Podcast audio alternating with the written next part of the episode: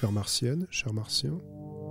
Chère martienne, cher Dans martien. ma tête, un flashback des premiers Et les confinements. flics, les milices, Le virus Les refusait de flashback. À force de se rouler de des pelles pendant des grande millénaires, fracture. Ça veut dire quoi?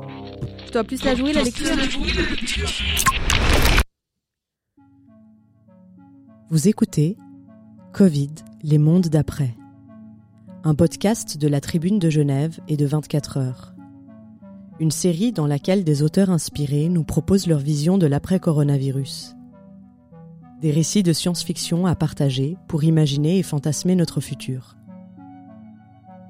Pour ce premier épisode, nous vous proposons Le Dernier Signal, une nouvelle de Cédric Texera.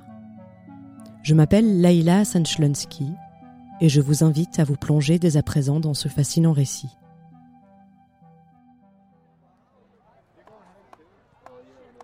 Bientôt minuit. Les bruits de la rue, portés par le souffle tiède de ce soir d'été, s'insinuent par la fenêtre entr'ouverte de mon appartement. La foule profite des derniers instants de liberté avant le confinement.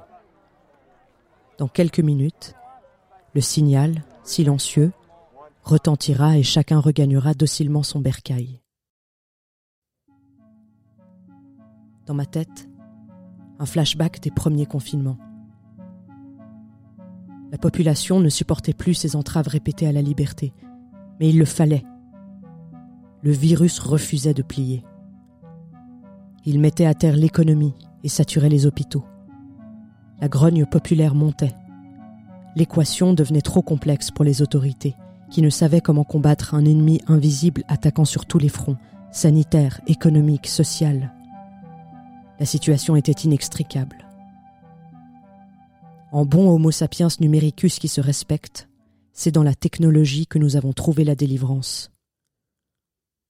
Une technologie nommée Scadia. Système de collecte, analyse et décision. IA, c'est pour intelligence artificielle. Ce système, je le connais bien. J'en suis le concepteur. Scadia est d'une efficacité redoutable pour gérer l'épidémie. Cette IA auto-apprenante et connectée récolte toutes les données possibles liées de près ou de loin au virus. Elle les croise, les analyse, puis élabore des stratégies. C'est elle qui décide quand et comment confiner. Elle connaît l'état de santé de chacun d'entre nous et sait nous persuader de respecter le confinement. Comment? Grâce à l'implant et au signal. L'implant, c'est une puce bardée de capteurs, pas plus grosse qu'une tête d'épingle, qui analyse tout ce qui se passe dans notre corps. Je me demande encore comment les gens avaient accepté de se faire injecter ce truc. Je crois qu'à l'époque, ils étaient prêts à tout pour retrouver un semblant de vie normale. Le signal, c'est une onde électromagnétique qui traverse notre cerveau par l'intermédiaire de l'implant. Une fois qu'il rayonne dans notre cortex, en début de confinement, on entre dans une sorte de léthargie. Ne persiste alors pour seule résolution que rester à la maison pour dormir et manger. Toute sortie est prohibée. De toute façon, avec l'implant, notre cerveau n'envisage même pas cette option. Des drones sillonnent la ville pour nous rationner en nourriture et en biens de première nécessité. Des semaines, voire des mois plus tard, Scadia envoie le signal de déconfinement. On émerge alors, comme un lendemain de cuite, avec un mal de crâne qui tambourine, sans aucun souvenir de notre claustration. Puis la vie reprend jusqu'au confinement suivant. Scadia évolue avec le virus. Elle enrichit continuellement ses analyses de nouveaux paramètres et ses décisions gagnent en efficacité et en opacité.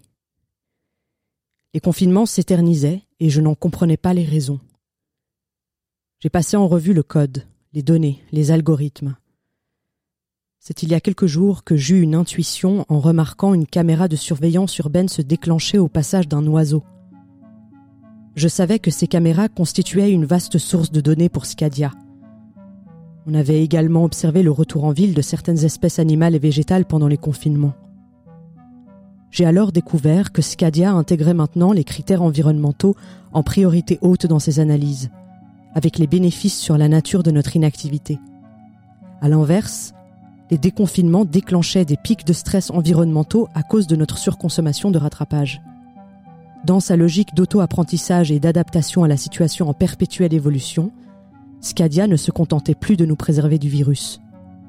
Elle avait élargi le périmètre de sa mission de protection à toutes les espèces vivantes. Je n'étais même plus certain que le virus courait encore. Je viens de découvrir autre chose. Le confinement qui débutera dans quelques minutes sera le dernier. Je ne trouve dans la mémoire de Scadia aucune planification du déconfinement. Elle va nous endormir pour une durée indéterminée. Elle va libérer durablement la nature de notre emprise. La rue devient subitement silencieuse.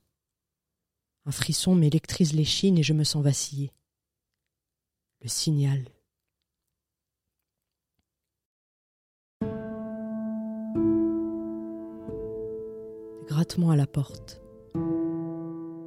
Je sors de mon lit dans un état de semi-conscience, comme émergeant d'un rêve interminable.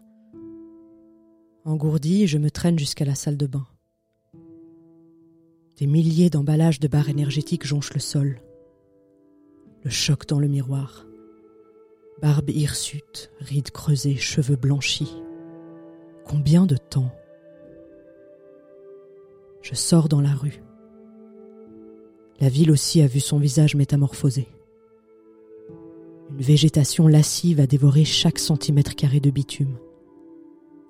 L'agitation d'antan cette fourmilière humaine a cédé sa place à une peuplade d'oiseaux et de mammifères. Un loup juché sur une carcasse de voiture rouillée me toise de ses grands yeux jaunes. Je suis chez lui. Une brise caresse mon visage. L'air ne m'a jamais semblé aussi pur. Je ne me suis jamais senti aussi vivant.